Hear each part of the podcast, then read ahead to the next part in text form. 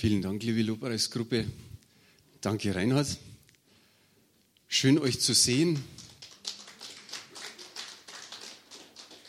Letzte Woche haben so viele Leute angekündigt, du, wir fahren schon am Wochenende zur Familie. So bin ich doch nur überrascht, dass doch noch einige gekommen sind. Äh, ich möchte mich ganz besonders bedanken für all das, was ihr getan habt in diesem Jahr. Es ist fürs Reich Gottes, so wie der Reinhard vorher schon gesagt hat, ob es das Geben ist, ob es das Dienen ist, ob es das Beten ist. Alles ist wertvoll im Reich Gottes. Und es ist schön, einfach Gemeinde zu haben. Und nehmt einfach, sage mal, meine Herzenswünsche an euch mit, frohe Weihnachten zu haben. Es ist nicht immer so leicht mit der Familie. Stimmt's? Gerade an Weihnachten, wo man dann mehrere Stunden miteinander verbringt, wo man vielleicht sogar Tage miteinander verbringt, da kann es manchmal ganz heiß hergehen. Und vielleicht ist auch manchmal das Thema eben Jesus oder Weihnachten wo es dann vielleicht noch das ein oder andere zu bereden gibt. Und Geschwister oder besser gesagt äh, die leiblichen Geschwister oder die Kinder oder die Eltern oder wer immer um dich herum ist, vielleicht dann ein bisschen einen negativen Gedanken haben, weil sie Jesus nicht nachfolgen. Vor zwei Wochen habe ich mit einem Bruder gesprochen, der hat zu mir gesagt, also am 23.12. komme ich nicht, weil da wird es ja eh nur um Weihnachten gehen. Ihr lacht. Ich habe mir meinen Teil dabei gedacht, habe mir gedacht, ich kenne meinen Bruder gut, ich weiß, wie der so denkt und tickt und kann ihn gut einsortieren. Nun, Ostern geht es um Ostern, das hat so seinen Platz, Weihnachten hat auch seinen Platz und Pfingsten genauso. Also mir geht es ja gar nicht so arg drum um Weihnachten, sondern in erster Linie um Jesus. Und darum heißt die Predigt ganz, ganz, ganz einfach, schau auf Jesus. Schau auf Jesus. Dieser Bruder hätte wahrscheinlich gestaunt, wenn er heute hier wäre, wie die erste Bibelstelle lautet. Die kommt nämlich aus Hiob und jeder wird sich denken, oh, was hat das mit, mit Weihnachten zu tun? Hiob 31, Vers 1. Da sagt der Hiob, ich hatte einen Bund gemacht mit meinen Augen, dass ich nicht lüstern blickte auf eine Jungfrau. Jetzt gebt ihr mir recht, oder? Das ist nicht so weihnachtlich.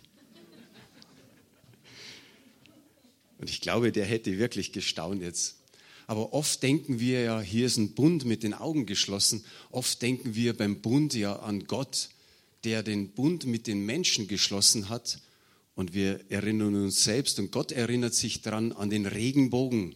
Wenn er den Regenbogen sieht oder wenn wir den Regenbogen sehen, wissen wir, Gott hat einen Bund mit uns geschlossen.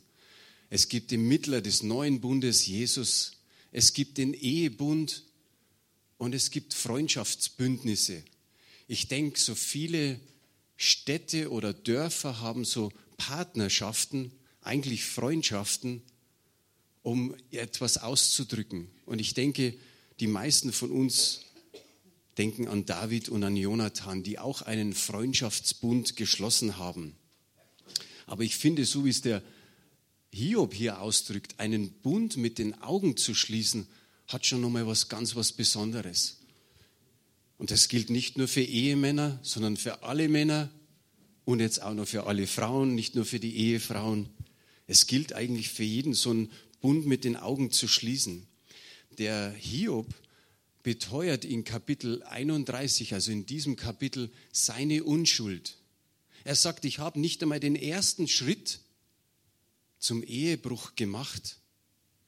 Und wenn man weiß, wenn man das Buch Hiob kennt und wenn man weiß, wie die Frau von Hiob zu ihm war, da hätte vielleicht so mancher Mann sich tatsächlich nach einer anderen Frau umgeschaut. Denn an einer Stelle, wo alles ihnen weggenommen wird, die Kinder, der ganze Besitz, das Vieh und auch noch die Gesundheit von Hiob, sagt die Frau doch einfach so zu ihm, sag dich ab von Gott. Und ich meine, wenn du so eine Ansage von einer Ehefrau kriegst, sag dich ab von Gott, wer weiß, oder zuerst noch die Antwort von Hiob war ja dann, liebe Frau, du bist dumm oder du antwortest dumm und gottlos. Aber vielleicht hat sich der Hiob auch gedacht, Mensch, Gott hat mir jetzt alles genommen. Warum nehmen wir noch meine Frau? Zumindest in dem Moment, denke ich mir mal. Aber vielleicht sollte das auch noch zu der ganzen Versuchung und Prüfung kommen. Gehen wir weg von der Frau, gehen wir hin zu Hiob 31, Vers 7. Er beteuert seine Unschuld und er sagt, ist mein Gang gewichen vom Wege und mein Herz meinen Augen nachgefolgt und blieb etwas kleben an meinen Händen. Ihm ist ganz klar hier, dass zuerst etwas mit unseren Augen passiert. Und als nächstes geht es aufs Herz oder ans Herz und dann trifft man eine Entscheidung und wahrscheinlich, so wie es er hier sagt, eine schlimme Entscheidung. Die Augen sind wie Fenster, die die Bilder durchlassen in unsere Herzen. Die Augen sind auch wie, wie Eingangstore, dass eigentlich sich Sünde in unserem Herzen ausbreiten kann. Und vor dem hat eigentlich der Hiob gewarnt und drum einen Bund geschlossen. Ein ganz gutes Beispiel ist 1. Mose 3, Vers 6. Ihr kennt alle die Geschichte von Eva. Da heißt es, und die Frau sah, dass vom Baum gut zu essen wäre und dass er eine Lust für die Augen wäre und verlockend, weil er klug machte. Und sie nahm von der Frucht und aß und gab ihren Mann, der bei ihr war, auch davon und er aß. Wir wissen, das war der Sündenfall und wir können ganz klar sagen, von nun an ging es bergab. Ein gleiches Beispiel oder ein ähnliches Beispiel, 2 Samuel 11, die Verse 2 und 4. Und es geschah zur Abendzeit, dass David von seinem Lager aufstand und sich auf dem Dach des Königshauses erging. Da sah er vom Dach aus eine Frau baden.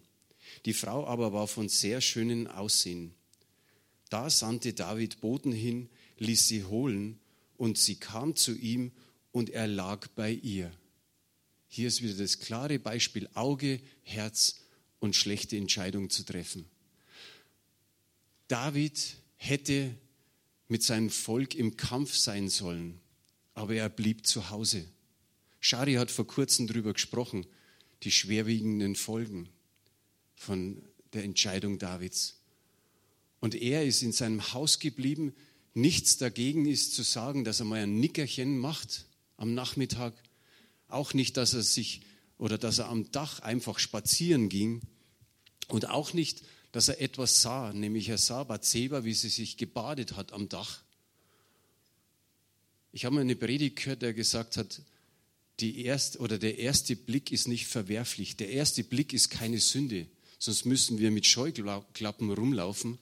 Er hat Bathseba gesehen, wie sie sich gebadet hat, wahrscheinlich nicht mit Kleidern, sondern eben nackt. Und dann hätte er wegschauen sollen, dann hätte er weggehen müssen. Aber es passiert was. So wie ich es vorher gesagt habe, dieses Eingangstor, was er gesehen hat, es geht in sein Herz und er trifft eine falsche Entscheidung. Er lässt sie holen und er steigt mit ihr ins Bett. Und dann wissen wir, was passiert mit eben Ehebruch, dann danach der Mord und es ging an mehreren Stellen so weiter. Auch hier ging es steil bergab. Ich habe ein weiteres Beispiel da sehen wir, dass es etwas anders laufen kann. 1. Mose 39, Vers 17 und 19, äh, bis 19. Und es geschah nach diesen Dingen, da warf die Frau seines Herrn ihre Augen auf Josef und sagte, liege bei mir. Er aber weigerte sich und sagte zu der Frau seines Herrn, siehe, mein Herr kümmert sich um nichts bei mir im Haus und alles, was er besitzt, hat er in meine Hand gegeben. Er selbst ist in diesem Haus nicht größer als ich und er hat mir gar nichts vorenthalten als nur dich, weil du seine Frau bist. Wie sollte ich dieses große Unrecht tun und gegen Gott sündigen?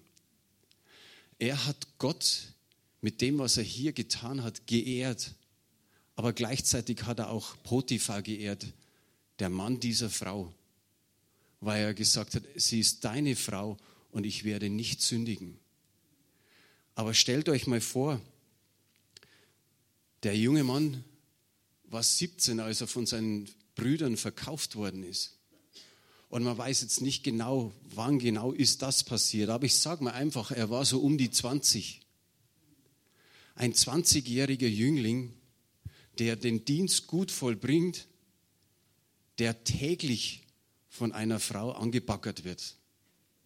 Er war schön von Aussehen, heißt schöne Gestalt.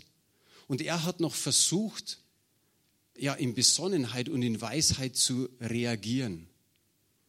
Die Frau hat ihn, und das lesen wir an anderen Stellen, täglich angebackert. Und wir wissen nicht, wie lange das wirklich ging. Vielleicht waren es in der Serie ein, einige Wochen.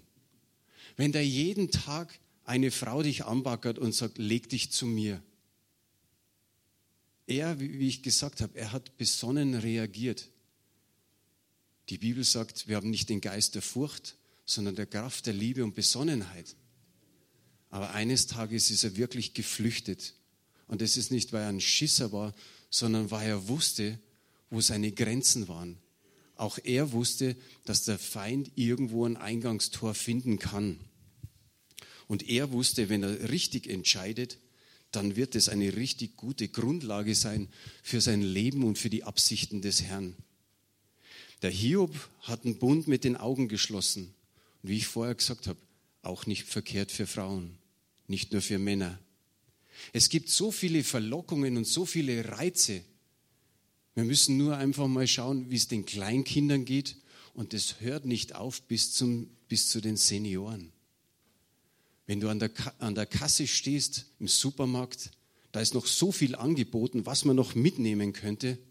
Die Werbung gaukelt uns einiges vor, ob Essen, Trinken, Kleidung oder viele andere Dinge. Immer sollen wir irgendwas nehmen. Irgendwo ist ein Reiz da für unsere Augen. Im 1. Mose Kapitel 13 gibt es wieder ein Beispiel, ab Vers 10. Da erhob Lot seine Augen und sah die ganze Ebene des Jordans, dass sie ganz bewässert war, bevor der Herr Sodom und Gomorra zerstört hatte, wie der Garten des Herrn, wie das Land Ägypten bis nach Zoar hin. Vers 11, da wählte sich Lot die ganze Ebene des Jordan.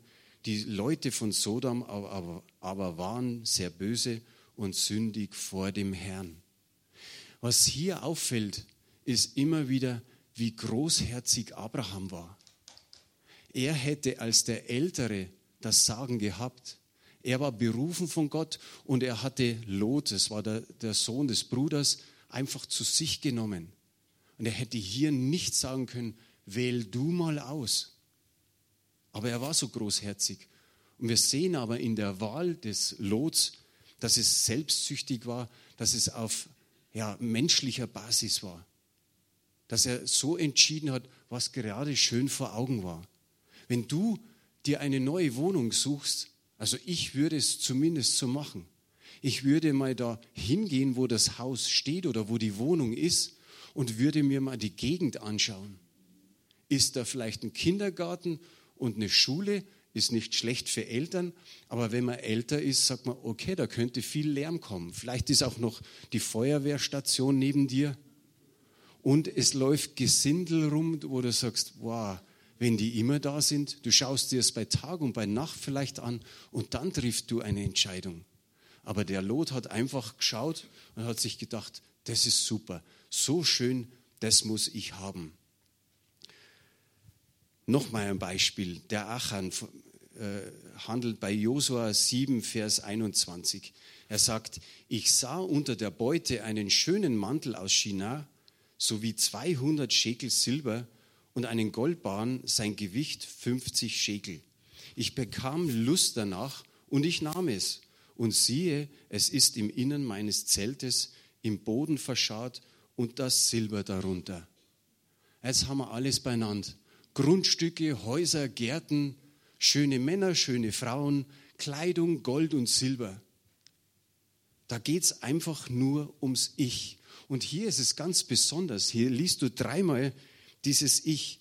Ich sah es, ich bekam Lust danach und ich nahm es. Ich brauche es, ich will es und ich nehme es mir. Gibt es heute oft. Und manchmal mit Gewalt, manchmal sieht man es oder hört man es bei Vergewaltigungen, häuslicher Gewalt. Es ist furchtbar. Man kann sagen, okay, das gab es früher auch. Heute wird es halt noch viel mehr publik. Und es ist furchtbar, dass der Mensch so handelt und sagt, oder er, er sagt, hab, ich brauche alles, ich habe eine gewisse Habgier oder ich nehme es mir und wenn es Diebstahl ist.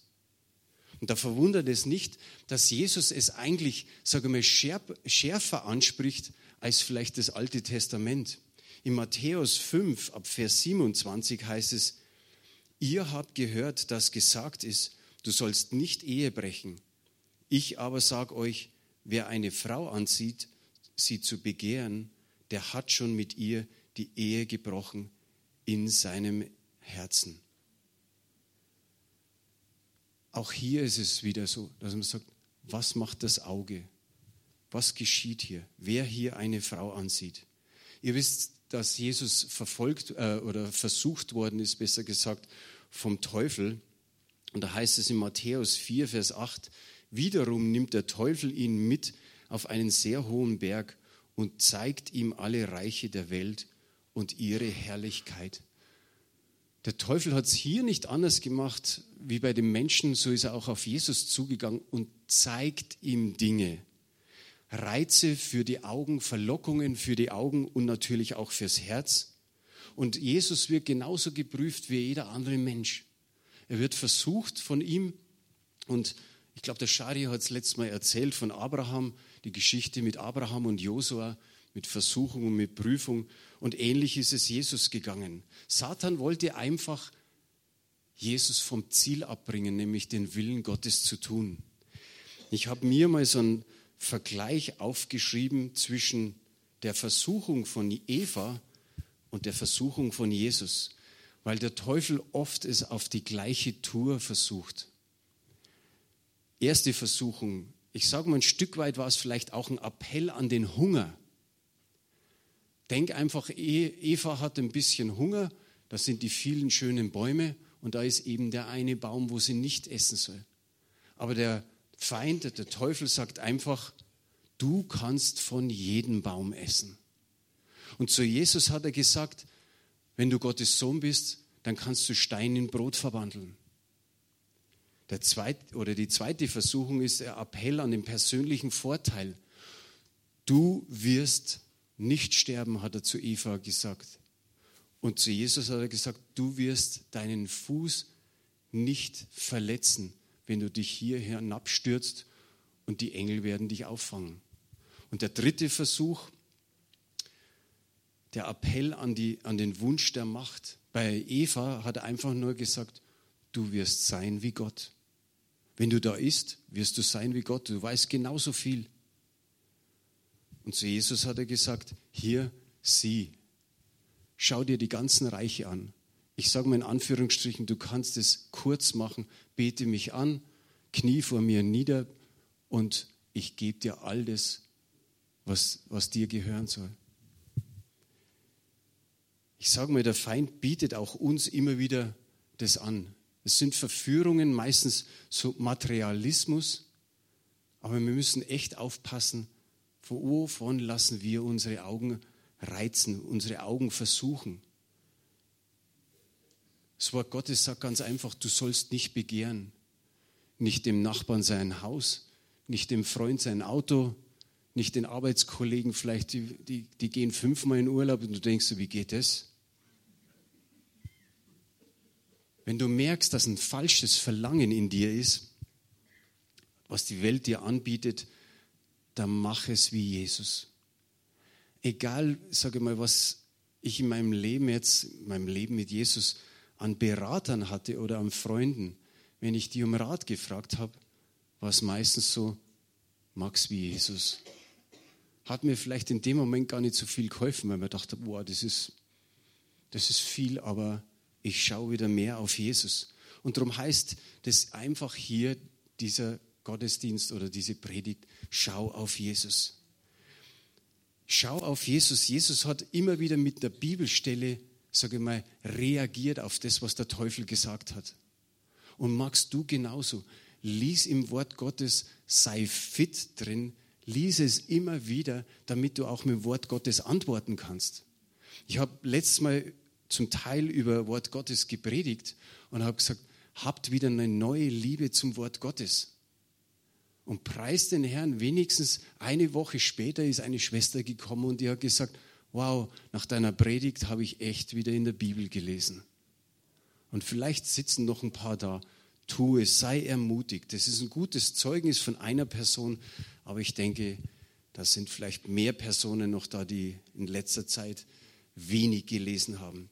Hebräer 4, Vers 15 sagt, denn wir haben nicht einen hohen Priester, der nicht Mitleid haben könnte mit unseren Schwachheiten, sondern der in allen in gleicher Weise wie wir versucht worden ist, doch ohne Sünde. Warum? Er hat sich vom Vater, er hat alles gesehen, was der Vater tut. Er hat sich vom Heiligen Geist leiten lassen. Und das ist das Plus für uns, dass auch wir uns vom Heiligen Geist leiten lassen. Er ist es, der uns leitet, lehrt, der uns erinnert und noch was ganz, ganz Wichtiges, der uns hilft in jeder Situation. Amen. Der David wusste, dass, dass das Wort Gottes wichtig ist und dass der Heilige Geist auch ihm hilft. Psalm 119, Vers 37, da heißt es, wende meine Augen ab äh, wende meine Augen davon ab, das Eitle zu betrachten. Manche Übersetzungen sagen das Nichtige, das Eitle, aber wichtig ist, dass dir jemand hilft. Und in, in schwieriger Lage hilft dir nur einer und das ist der Heilige Geist. Ein wunderbares Beispiel in 4. Mose 15, Vers 39. Da heißt es, und das soll euch zur Merkquaste werden. Und ihr sollt sie ansehen und dabei an alle Gebote des Herrn denken und sie tun. Und ihr sollt nicht eurem Herzen und euren Augen nachfolgen, deren Gelüsten ihr nachhurt. Ihr seht praktisch zwei verschiedene Beispiele. So ist es richtig und so ist es falsch. So im ersten Teil ist es richtig. Die Merkquaste, die die Israeliten hatten, äh, Quasten an ihren Kleidern. Und er sagt hier auch, schaut sie an, seht sie an damit ihr die Gebote des Herrn tut und an ihnen denkt. Und dann, wie wir es nicht so, äh, machen sollen, so wie der Hiob eigentlich gesagt hat, nicht den Augen und den Herzen nachfolgen, deren Gelüsten ihr nachhurt. Gott kannte ihr Herz und er kennt auch unser Herz bestens. Sie hatten Merkquasten zum Erinnern. Wir haben den Heiligen Geist, der uns erinnert. Wir haben vielleicht noch manche diese was würde Jesus tun? Armbändchen dran. Wichtig ist das Wort Gottes zur Orientierung und auch Lobpreis. Wenn du im Lobpreis fit bist, hast du auch immer wieder irgendein Lied, wo du sagst, wow, das kann ich drauf kontern. Ich mache Lobpreis, das hört der, der Feind gar nicht gern. Zum Beispiel, richte den Blick nur auf Jesus, schau auf in sein Antlitz so schön und die Dinge der Welt werden blass und klein im Licht seiner Gnade gesehen. Oder ich denke an ein Lied, das ist mir, während ich die Predigt vorbereitet habe, so ins Herz gekommen. Schau Jesus an. Viele werden es vielleicht nicht mehr so wissen, das hat unser früherer Lobpreisleiter getextet, der Reinhard Fuckner. Und da heißt es, schau Jesus an und du wirst verändert werden in sein Ebenbild als Diener für sein Heiligtum. Schau Jesus an. Schau ihn an wie der Apostel Johannes der gesagt hat, wir sahen seine Herrlichkeit als eine Herrlichkeit des eingeborenen Sohnes vom Vater. Schau Jesus an, wie der Johannes der Täufer, der gesagt hat, sieh das Lamm Gottes.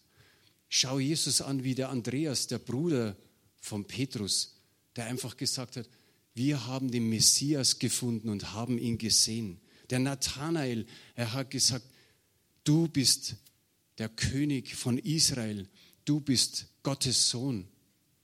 Die Hirten, oder besser gesagt, die Engel haben ausgerufen, das ist der Heiland, Christus, der Herr. Und so haben es die Hirten weitergegeben und wollten es sehen. Es, das Baby, Jesus. Sie wollten aber auch das sehen, die Geschichte, die die Engel über ihn gesagt haben. Zum Schluss noch eine Warnung und eine Ermutigung von den Bibelstellen her. 1. Johannes 2, Vers 15 bis 17. Liebt nicht die Welt noch was in der Welt ist. Wenn jemand die Welt liebt, ist die Liebe des Vaters nicht in ihm. Denn alles, was in der Welt ist, die Begierde des Fleisches und die Begierden der Augen und der Hochmut des Lebens, ist nicht vom Vater, sondern von der Welt. Und die Welt vergeht und ihre Begierde, wer aber den Willen Gottes tut, bleibt in Ewigkeit. Amen. Und gleich das nächste, 1. Petrus 1, Vers 8 und 9. Jesus, den ihr liebt, obgleich ihr ihn nicht gesehen habt, an den ihr glaubt, obwohl ihr ihn jetzt nicht seht, über den ihr mit unaussprechlicher und verherrlichter Freude jubelt. So soll der Lobpreis sein. Und so erlangt ihr das Ziel eures Glaubens, die Rettung der Seelen. Der Heilige Geist offenbart uns Jesus immer wieder neu. Und auch die Bibel, sagen wir, malt uns Jesus wirklich vor die, vor die Augen. Und ich denke mal ganz besonders an Weihnachten.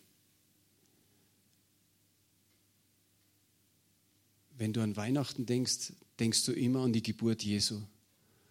Und mir kommt immer ins Herz dieses Jesus, der Retter, ist da. Jesus ist gekommen, um zu retten. Jesus ist gekommen, um zu heilen. Und Jesus wird wiederkommen. Amen. Amen.